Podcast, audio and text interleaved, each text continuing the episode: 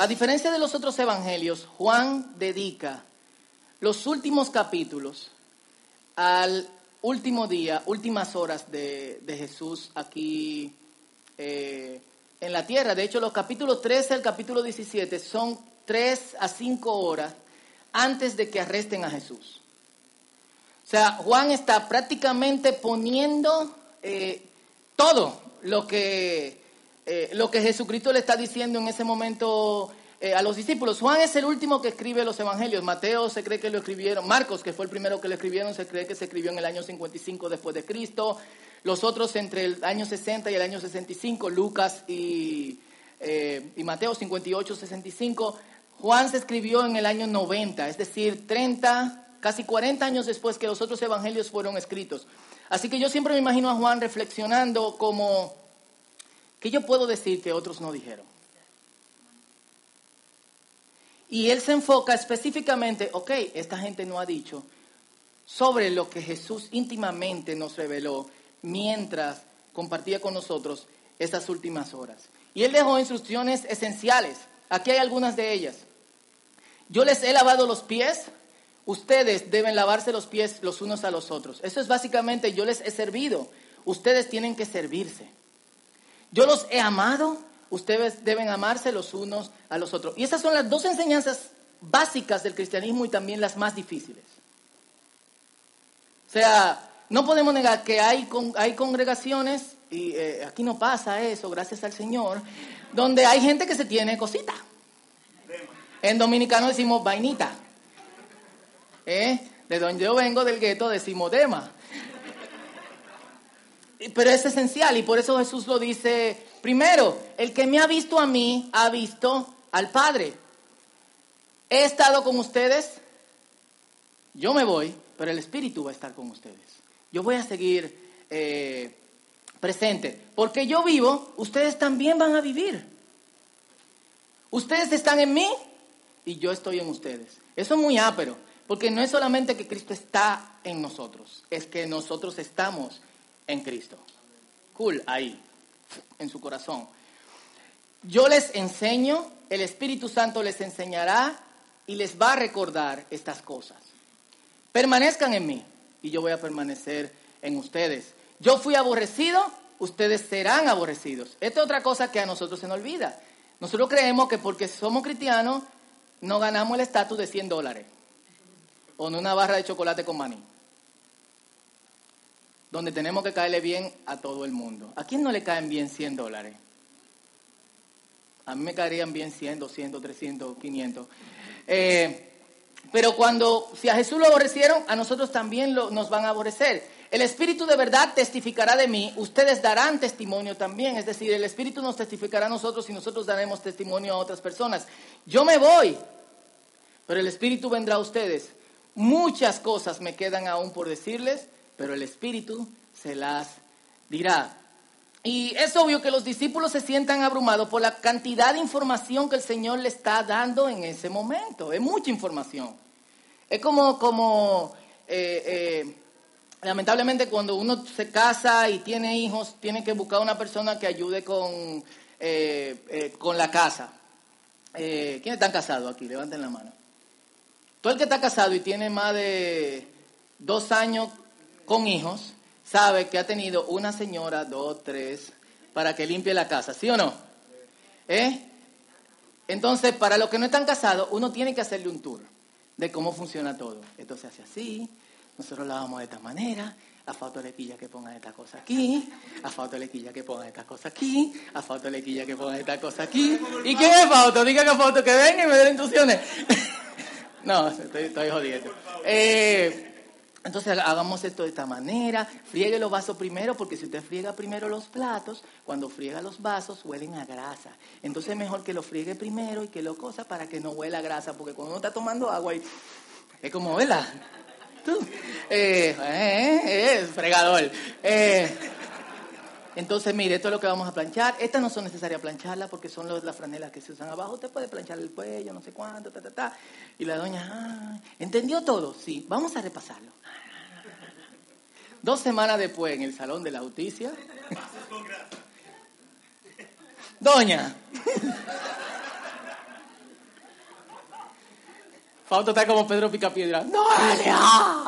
Los que vieron los Picapiedra, que somos más viejitos, era ¡Belma! ¿Eh? ¿Eh? ¿Y qué fue? Tú no le explicaste a la doña que con... Sí, le explicamos, doña, otra vez. Tres meses después, entonces la doña aprende todo. Dos semanas después dice, mire, yo me siento muy mal y yo me tengo que ir. Entonces, ah, eh, eso es lo que generalmente, generalmente pasamos. Los discípulos se sienten identificados. Fuerte, ¿eh? Uno le da gana como de hacer un video. Estas son las instrucciones de la casa, siéntese. Todos los días en la mañana usted va a meter esto aquí, le da el play, se sienta y recuerda qué va a hacer. Pero así estaban los discípulos. Es que mucha información en poco tiempo. Sea, seamos justos. Eh, eh, yo digo, eh, nosotros que, que estuvimos casados antes de tener hijos, casi no sabíamos a nadie. Y era mucho más fácil, pero estábamos acostumbrándonos a cómo cada uno le gusta la cosa en la casa. Y tardamos tiempo en esto. Y queremos que una doña lo aprenda en dos horas. O una muchacha joven, quien sea que vaya como ayudante a, eh, a la casa. Jesús le estaba vaciando información a los discípulos que era imposible que ellos recordaran. Y de esta manera ellos se le olvidaron dos cosas básicas. La primera es, está establecido que el Hijo del Hombre tiene que morir. Eso tiene que pasar. Yo tengo que morir, le dijo Jesús a, eh, a sus discípulos. Y por eso no debe sorprendernos que no solamente le agarró de sorpresa su muerte, sino también su resurrección. Leamos en Lucas capítulo 24, del verso, del verso 1 al 12. Lucas 24, del 1 al 12. 8.44. ¿Lo tienen?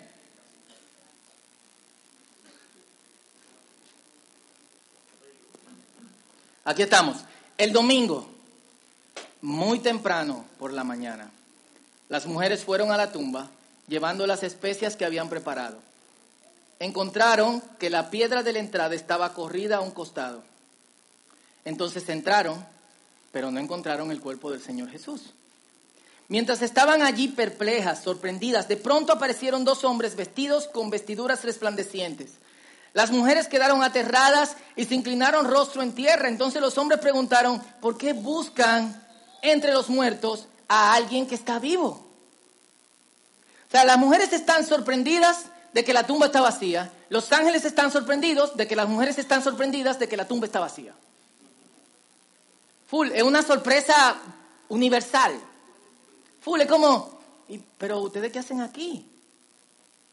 Él se lo dijo. Él no está aquí. Dígalo conmigo, Él no está aquí. Dígalo todos, Él no está aquí. Ha resucitado. Recuerden lo que les dijo en Galilea. Amén. Que el Hijo del Hombre debía ser traicionado y entregado en manos de hombres pecadores y ser crucificado y resucitaría al tercer día. Entonces ellas ah, recordaron lo que Jesús había dicho. Así que regresaron corriendo de la tumba a contarle a los once discípulos y a todos los demás lo que había sucedido. Fueron María Magdalena, Juana, María la Madre de Santiago y varias mujeres más quienes contaron a los apóstoles lo que pasó. Pero a los hombres el relato le pareció una tontería. No les creyeron las mujeres están sorprendidas de que la tumba está vacía. Los ángeles están sorprendidos de que las mujeres están sorprendidas de que la tumba está vacía. Las mujeres están sorprendidas de los ángeles. Le cuentan a los hombres que la tumba está vacía y que Jesús ha resucitado. Y los hombres están sorprendidos de que las mujeres estén diciendo esto y piensan que están alucinando. Todo el mundo está como... Sin embargo, Pedro se levantó de un salto, siempre necesitamos ese acelerado, y corrió a la tumba para ver por sí mismo. Agachándose, no entró. Miró hacia adentro y vio solo los lienzos, de, lino vacío. Luego regresó a la casa preguntándose qué habría ocurrido. Es la mañana de la gran sorpresa. Full. Pero no seamos tan malos con los discípulos. ¿Tiene sentido que alguien resucite? O sea, la gente nace, tiene sentido. La gente muere, tiene sentido que la gente resucite, no tiene sentido. No tiene sentido. Y peor aún, entonces ellos no lo creían, a pesar de que Jesús se los había, eh, se lo había dicho. Hay dos de estos discípulos caminando a Emaús y a mí me sorprende mucho porque siempre nos imaginamos a Jesús diciendo las cosas como suave, en calma, pero a, mí, ayer mientras estaba leyendo este pasaje, me, chocó mucho cómo Jesús les, se dirigió a ellos. Y estos tipos, los discípulos ya están entregados, cada uno se va a su asunto. Y estos están caminando a una ciudad que se llama Emaús. Emaús significa lugar de vacaciones en primavera. O sea, para los gringos, we are in que vacaciones de primavera. Los tipos dijeron, oye, ya caminamos tres años y medio con este tipo, lo crucificaron como a todos los demás, perdimos el tiempo, vamos a un resort. no sé si en una playa, pero parece que los tipos, ¿eh? Se imaginaban ya con su piña colada ahí encima de una casa esa de piedra echando fresco. Hey, ¿te acuerdas lo que Jesús dijo? ¿Qué? Ah, pero fueron esos tiempos, la nostalgia, tú ves, la nostalgia. Pero mientras están de camino se encuentran con este tipo que va caminando con ellos y le dice, dime, hey, ¿qué hablan? Hoy tú eres el único que no sabes de, Jesús de Nazaret, hombre de poder en acción y en palabra, que fue que los sacerdotes y nuestros líderes religiosos traicionaron y crucificaron, y ahora unas mujeres dicen que resucitó, pero nosotros no le creemos ya, nos vamos de vacaciones, eh, ¿nos acompañas? Y Jesús le dijo, esto es lo que Jesús le dijo, qué idiotas y lentos para entender. Eso es lo que Jesús le dice. Full. Nuestras traducciones lo suavizan, pero Jesús le dijo, pero qué, qué estúpidos. Y qué lento para entender lo que dice la palabra en los profetas. Full. Y eso a mí me chocó porque nosotros somos duros de corazón para entender muchas de las cosas de la palabra. Y le buscamos el sentido y tratamos de explicarlo y tratamos de decir que sí, que fue verdad, porque las mujeres fueron testigos y nadie acepta testigos eh, de mujeres. Y si fue verdad, porque otros se dejaron de matar. No tiene sentido. Y la única forma de aceptarlo es abriendo nuestra mente y abriendo nuestro corazón a la realidad de que Dios es. No solamente porque, sino porque hemos visto. ¿Quiénes de los que están aquí no han visto a Dios obrar en sus vidas? ¿Hay duda de que resucitó? No, pero la resurrección no tiene sentido. Y Jesús está hablando con ellos y ellos no conocen a Jesús. Esa es la otra sorpresa. Full. Y es cuando Él parte el pan que, a ellos se les abre eh, los ojos. Él no está aquí. Significa que ellos estaban buscando a Jesús en el lugar incorrecto. La tumba, entre los muertos pero que también piensan de Jesús de la manera incorrecta, como muerto. No solamente de dónde está, sino también su estado actual. Puede ser, podría ser, que no encontramos a Jesús porque lo estamos buscando en el lugar incorrecto. Puede ser, podría ser que no veamos a Jesús obrando en nuestras vidas porque nosotros estamos pensando de Él de la manera incorrecta? Puede ser que nosotros seamos como estos dos discípulos yendo en Semana Santa al lugar de vacaciones de primavera. Y ni siquiera con Jesús caminando al lado de nosotros, no tenemos la menor idea quién es este tipo. Entonces, Él no está aquí. Pero hay algo importante. Puede ser que nosotros no nos, encontramos a nosotros mismos porque estamos buscándonos en el lugar incorrecto. Jesús dijo, ustedes están en, yo estoy en ustedes y ustedes están. Yo estoy en ustedes y ustedes están. Si no sabemos bien dónde está, sabremos dónde estamos nosotros.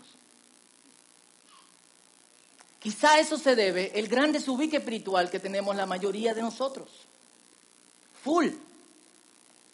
Y como la resurrección también se trata de nosotros, la Biblia dice, han sido resucitados a una vida nueva con Cristo, la gente ya no debería encontrarnos donde nos encontraba antes. La gente debería llegar a un lugar y decir, ¿dónde, y dónde está? La gente debería vernos y no conocernos. Full. Y es por eso que, de hecho, donde nosotros no encontrábamos dónde era, dice la Biblia, muertos en nuestros delitos y pecados. Muertos en nuestros delitos y pecados. Pero dice la Biblia que aún siendo pecadores, Jesús murió por nosotros. Jesús no murió por nosotros después de que dejemos, dejamos de ser pecadores. Él murió por nosotros antes. Entonces, la Biblia no solamente dice que hemos muerto con Cristo, sino también que hemos, díganlo duro, resucitado con Cristo. Full. Y es lo que dice Noelia, todo bien con la cruz. Pero sin la resurrección, nosotros seríamos los hombres más miserables del universo, dice Pablo. Comamos y bebamos que mañana no vamos a morir. Esto no tiene ningún tipo de sentido. Pero para resucitar primero tenemos que morir. Y es por eso que yo propongo en el día de hoy una despedida a nuestro antiguo yo.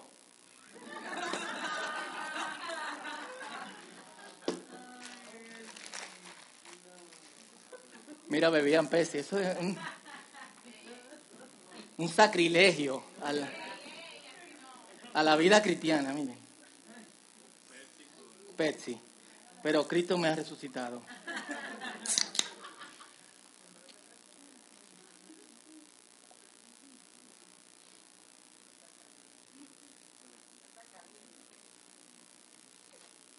Tenga fe, tía Ocha. ¿Qué dice la gente en un funeral? ¿Eh? ¿Eh? Qué, qué bien. Qué, qué, bueno era Fausto. A mí me caía bien. ¿Tú te acuerdas? ¿Eh? Él decía vaina en la prédica, pero eh, él era bien. Era, era, un, era un buen muchacho. Eh, aunque sea mentira, que era un buen muchacho, nosotros lo vamos a recordar. Nosotros deberíamos hacer un brindis por nuestro antiguo yo y no recordar lo que Dios ya nos recuerda.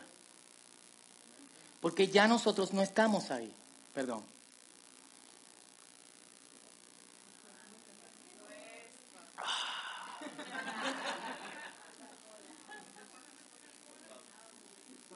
Fue muy bueno haber caminado contigo, pero te quiero fuera de mis espaldas.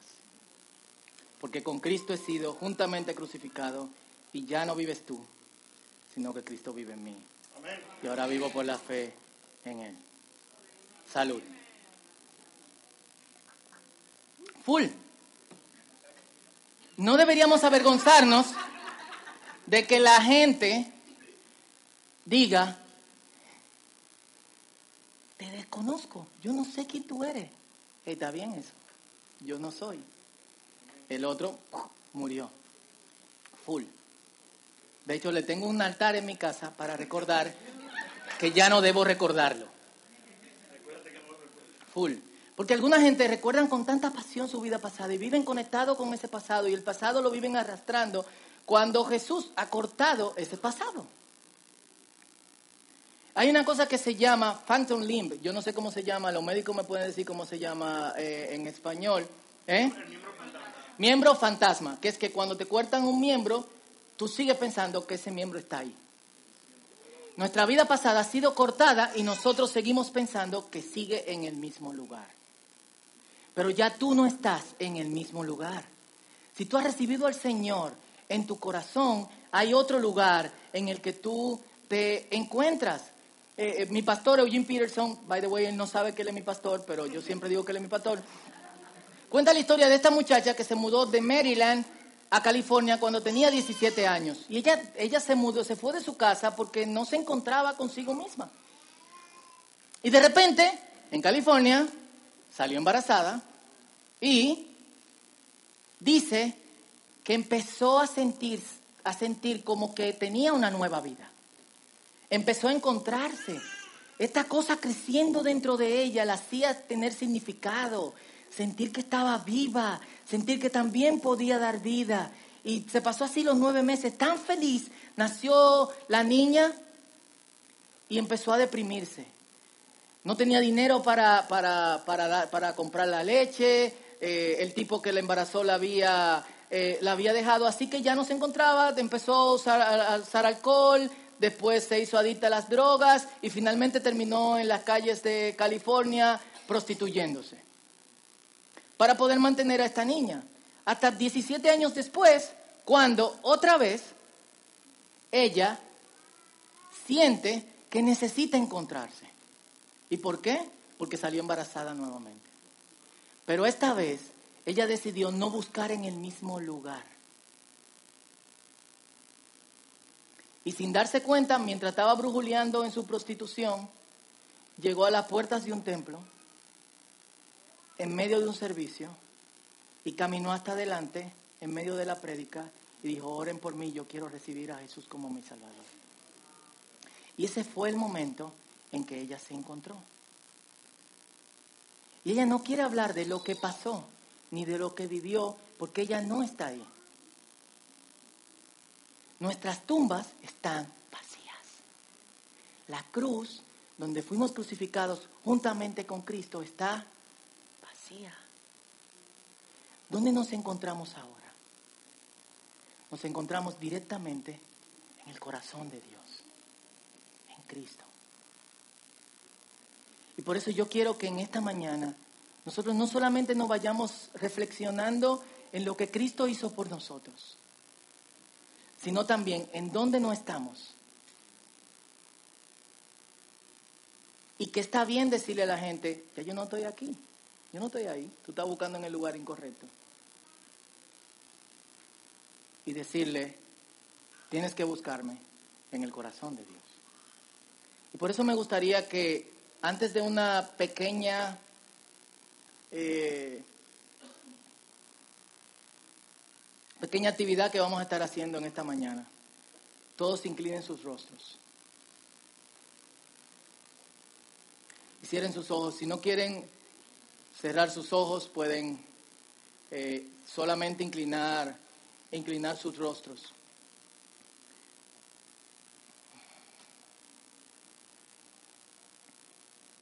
Y pienses en esto.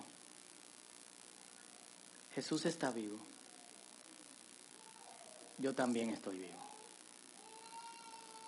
Quienes buscan vestigios de mi muerte están equivocados. Yo estoy en otro lugar y ese lugar se llama el corazón de Dios.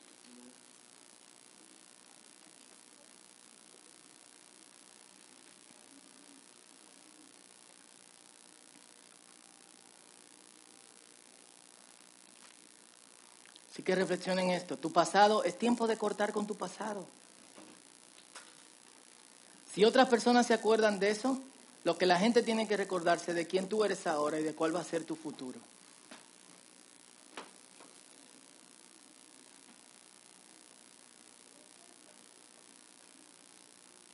Este es tu tiempo con Dios.